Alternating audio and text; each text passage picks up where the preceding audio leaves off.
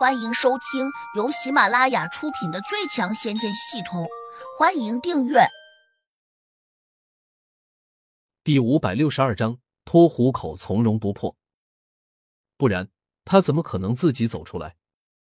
不只是他这样想，场中众人几乎都这样认为。剑龙还恍然大悟道：“我金阳门的大阵，如果不知道其中的奥秘，那是万万不可能走得出来的。”沈文熙想了想，觉得没有发现别的破绽，只好说：“吐鲁师兄和要小乐师弟对你不错啊。”“对，他们都是好人。”胡杨轻松的走过来，拿着青花瓷瓶，慢慢的把玩着，一边又说：“江哥，你快拿解药给叶百罗前辈解毒，大家都是一家人，不打不相识。”说着，他把青花瓷瓶直接扔到了江阁的领口。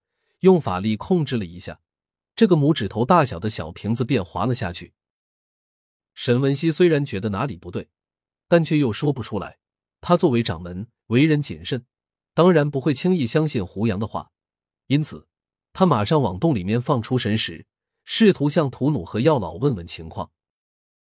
不过，他的神石却被阵法给挡了回来。他有点无语，阵法果然被修改了。虽然他知道怎么修改阵法，但却没有马上去做。毕竟修改阵法是件很麻烦的事情。他在没有弄清楚事情原委的情况下，不想去碰这个麻烦。罢了，先让江格把小师叔的毒解了再说。想到此，他冲剑龙挥了下手，说：“把江格放开。”剑龙点了下头，二话不说走过去。便把江格身上绑着的犀牛皮筋给解开了。江格活动了下手臂，拿着青花瓷瓶，便向叶百罗走了过去。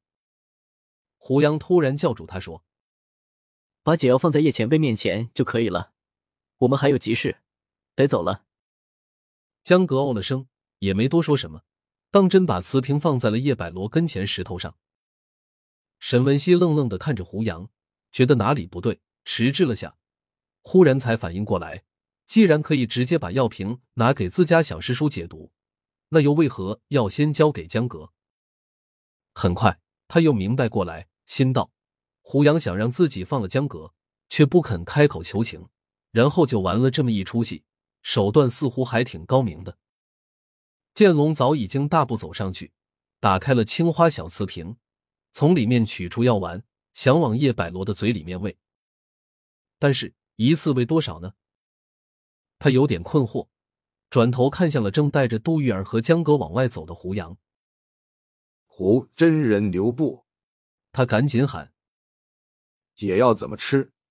胡杨头也不回的扔了句话出来：“早晚各服一次，一次两粒，再辅之意运功逼毒，三日便可把毒全部解除。”哦，好。剑龙应了声好。忙把两粒药丸喂到了叶百罗的嘴边，极尽客气的说：“小师叔，您请服药。”叶百罗缓缓的睁开了眼睛，脸上已经多了一丝红润，突然说：“你先吃一粒。”剑龙愣道：“我没有中毒啊！你敢肯定这一定是解药？”叶百罗冷冷的问。剑龙一呆，说。我我不知道，既然你不知道，那还敢喂我吃？叶百罗脸色很不好看。这剑龙无语的转头，用求助的眼神看向了沈文熙。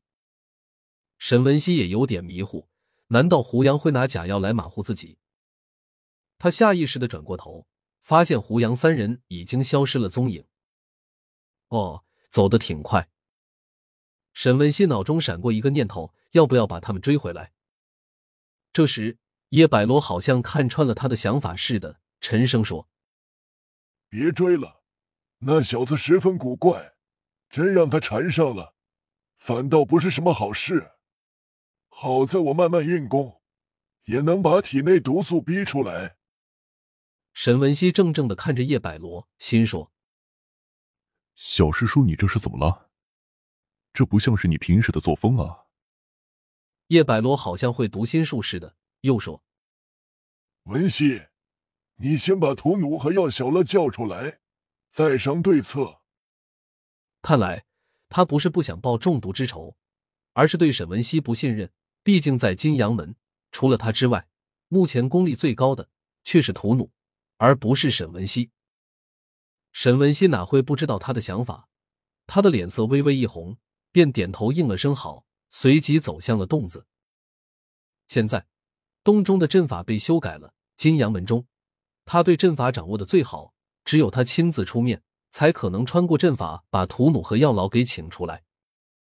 也不知道是为什么，这两个家伙为何不跟着胡杨一起出来？沈文熙想不通。走进洞子后，发现阵法果然被人改的七零八落的，就像一团乱麻，根本没法解开。当然，他也不是没办法穿过阵法。只是无法把这个阵法修改回来。